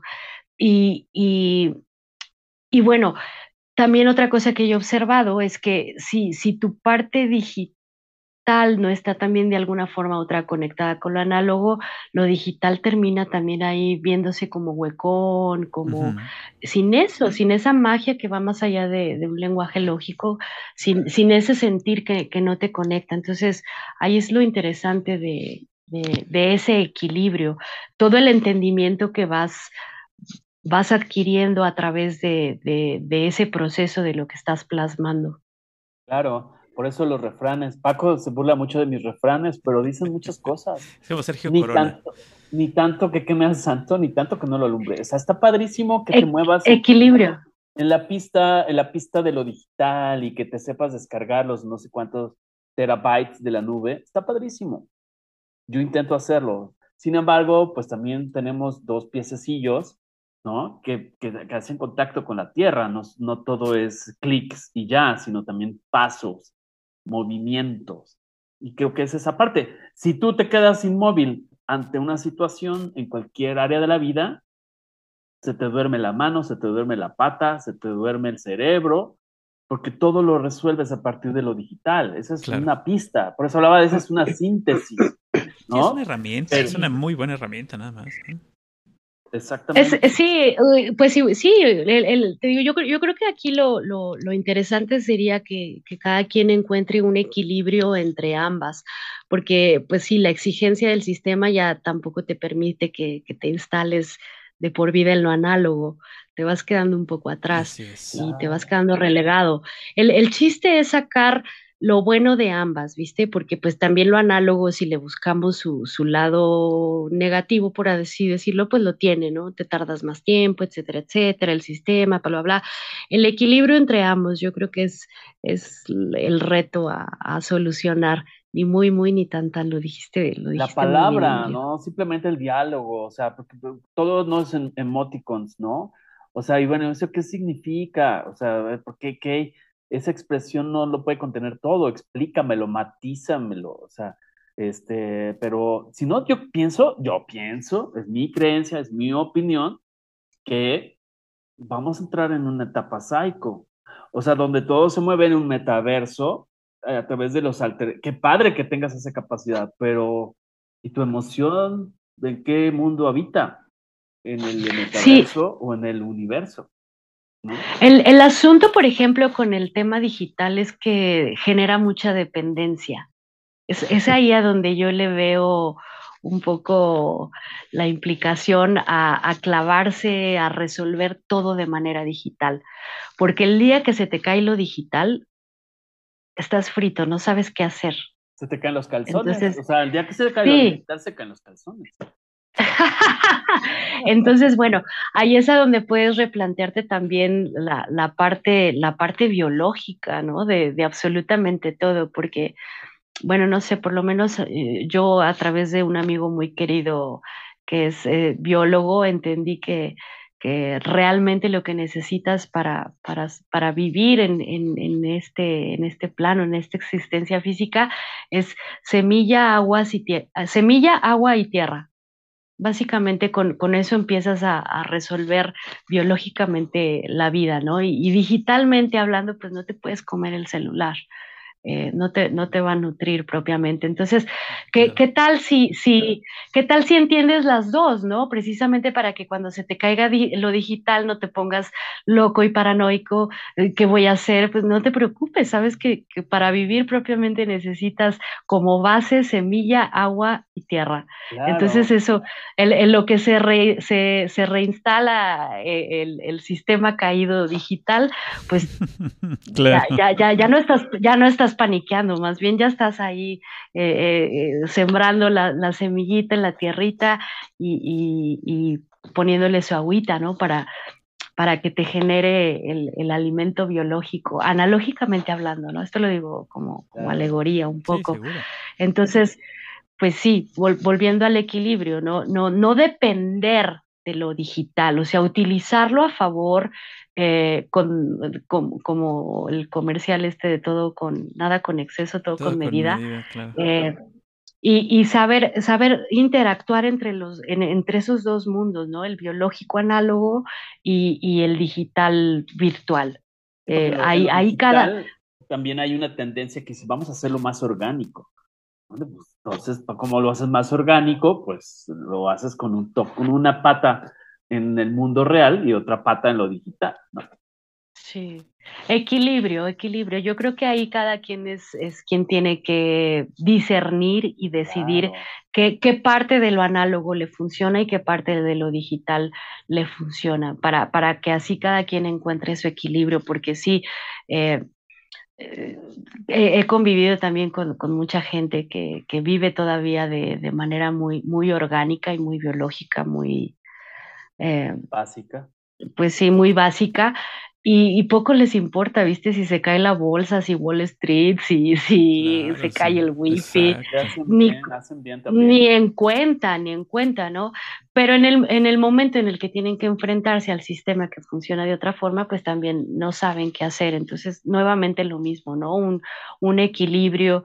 Lo, lo ideal es que si estás en contacto entre esos dos mundos, pues tomes lo, lo, lo, lo importante de ambos, ¿no? Y te des cuenta de, de que una cosa tiene una función y esta otra, entonces cada quien decidimos qué, qué, qué nos sirve y a qué le podemos sacar provecho, porque sí, también invariablemente ambas van a tener eh, su lado, su lado negativo, todo lo tiene, siempre es, es, es un, un, algoritmo tal cual, empieza por lo básico. Eh, dos elementos y a partir de ahí puedes lograr toda una combinación infinita Exacto, claro.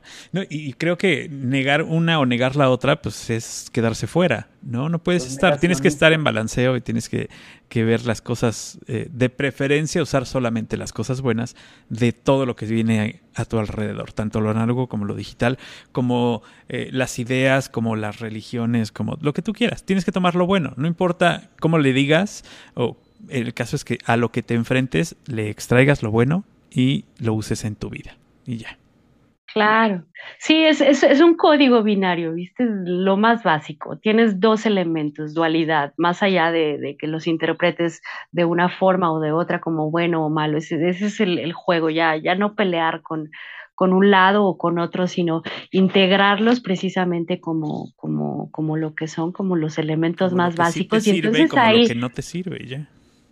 Exacto, y entonces a partir de ahí sí ya logras una, una infinidad de combinaciones que, que, puedes lograr de acuerdo a lo que, lo que quieres y, el lugar a donde vas.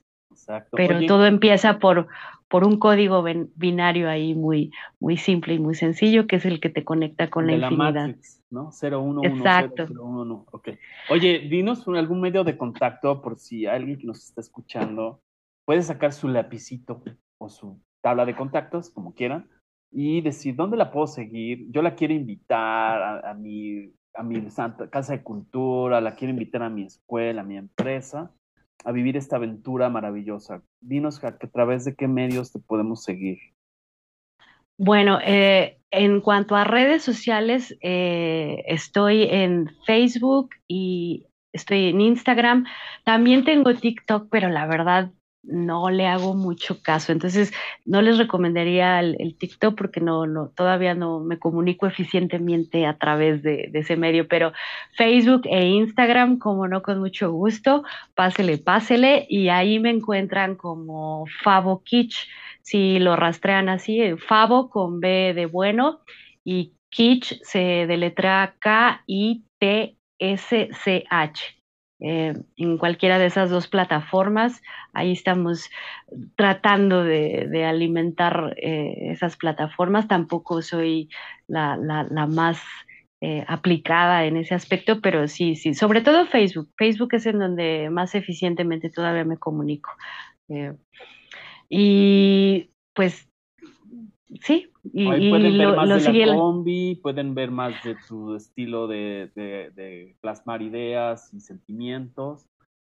Se pueden contactar contigo. ¿Qué más pueden hacer ahí? Bueno, sí, en, esas plataformas básicamente lo, que tengo es el trabajo que hago, lo, voy anunciando los lugares a donde voy, eh, las actividades que, que, se van formando, no todo estrictamente lo, lo, lo publico, porque luego a veces no, no me doy el tiempo. y ya llegué a un punto en el que sí lo tengo que delegar, ahí por si alguien se quiere apuntar con el community management. Este, yo no me quiero hacer, honestamente, yo no me he querido hacer cargo al 100, pero, pero sí, ahí, ahí me pueden contactar por, por Messenger o dejar algún mensajito, trato de alimentarlo, lo, lo que considero que vale la pena compartir, lo comparto, pero sí no soy de, de de, de, esas blogueras que diario hay algo que consumir a través de ahí, pero sí se pueden comunicar. Ahí hay un registro de, de un montón de cosas, de, entrevistas, eh, el trabajo que hago, fotografías de, los viajes. Eh, pues también, también se va dando como intuitivo y el camino lo, me va mostrando el camino, ¿no? Eh, en cuanto a, a, eso. Pero sí, por ahí, por ahí me pueden rastrear de manera eficiente. Facebook e Instagram y me encuentran como Favo Kitsch. Excelente. Oye, pues te queremos agradecer que hayas prestado este tiempo para Algoritmo X. Ojalá sea solo la primera de muchas pláticas, porque por lo que vemos ya Emilio ya tiene, ya, ya hizo lista de todos los demás temas que te vamos a sacar. Entonces, que, que pronto estemos otra vez platicando contigo. Ok, ya voy a tener mis propias temporadas. Temporada 1. sí, no, bueno, es una serie. Ya Pavo Kitsch y, Algoritmo X, ah, del mundo para ustedes. Muy bien, sí, claro. Y además, seguramente alguien de los que nos hace favor de escucharnos constantemente, porque tenemos nuestros, nuestros seguidores em, en diferentes lugares, pero no sé, quizá también podrías ir pensando en ese modelo, no sé si con la combi, pero sí otros, otras modalidades hacia Costa Rica, hacia alguno de estos mexicanos que viven en, en Estados Unidos, en Canadá, hasta en por ahí Países Bajos y Suecia. ¿Por qué no? Ve pensando una modalidad en que podamos trepar la combi en un, este, en un buque eh, y toda la parte migratoria. Hay que pensar en eso. O si no, pues vas tú con tu propia maleta y armas tu propia combi de cartón. para que sí, siempre.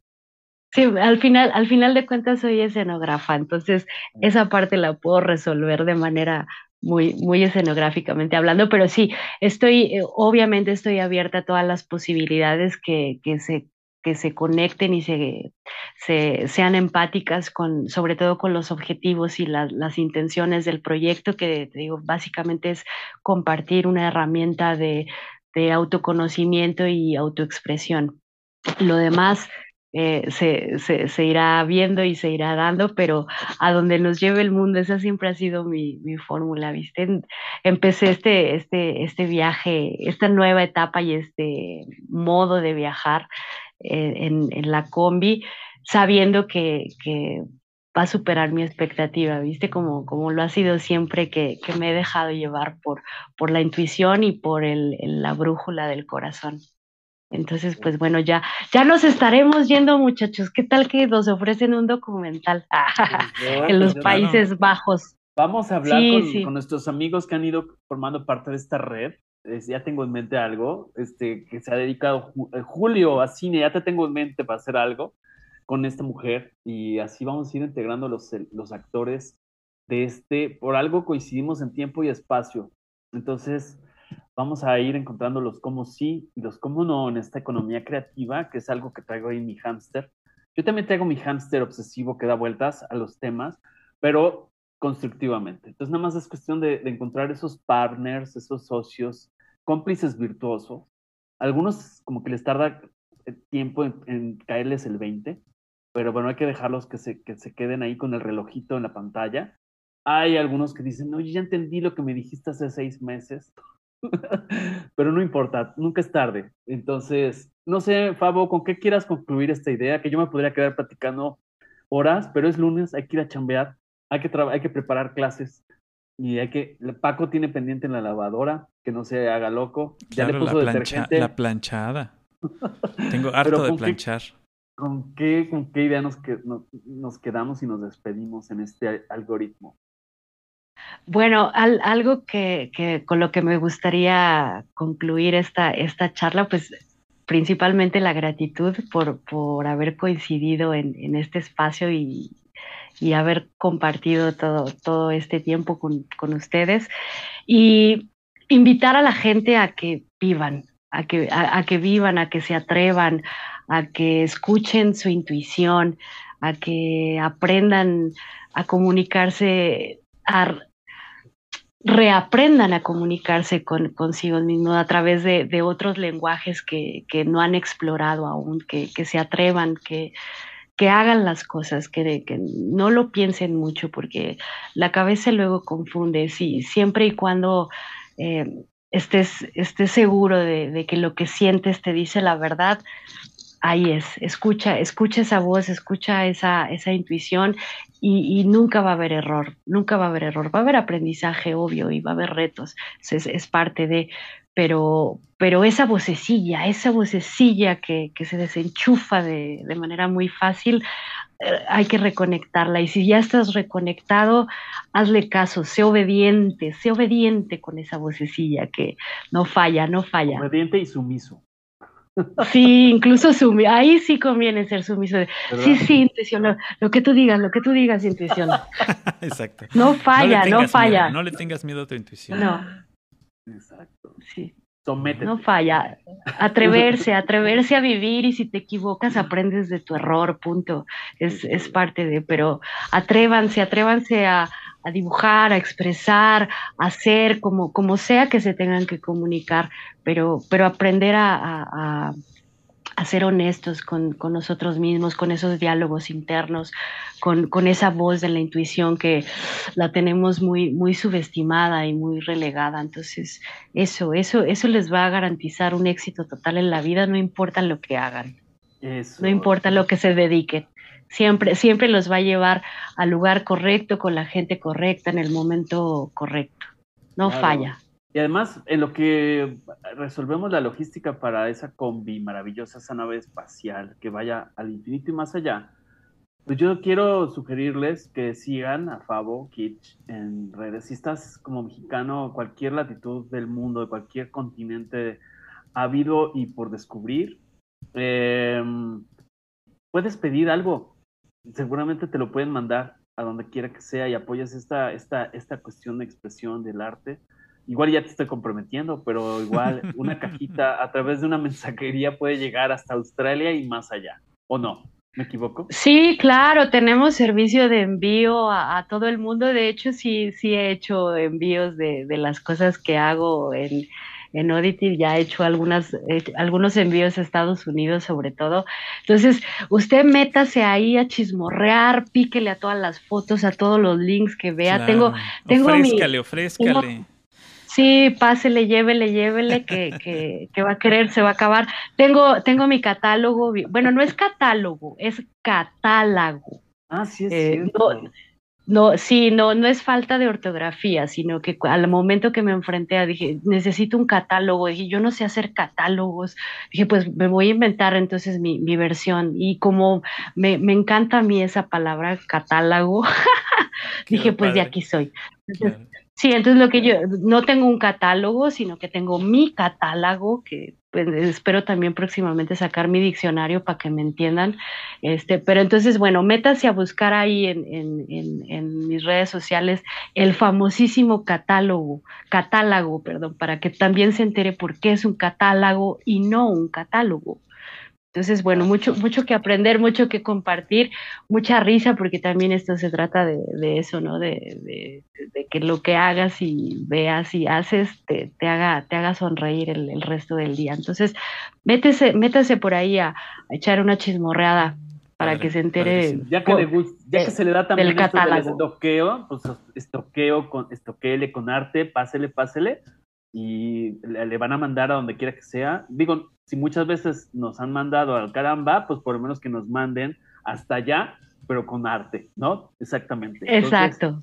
sí. Con esto, con esto, como diría Chente, ya con esto me despido, porque si ustedes siguen preguntando, yo sigo hablando y pues ya es hora de concluir y Paco ya se tiene que ir a la lavadora. Paco, hombre, muchísimas gracias, Fabo. De verdad, un gusto conocerte, un gusto que hayas prestado esto, como dice Emilio, que es el único recurso realmente no renovable, que es el tiempo que nosotros invertimos para hacer estas pláticas y ojalá eh, a, muchos hayas tocado para que, para que sigan tu arte y sigan haciendo también arte por ellos. Perfecto, pues muchas gracias chicos, muchas gracias de verdad.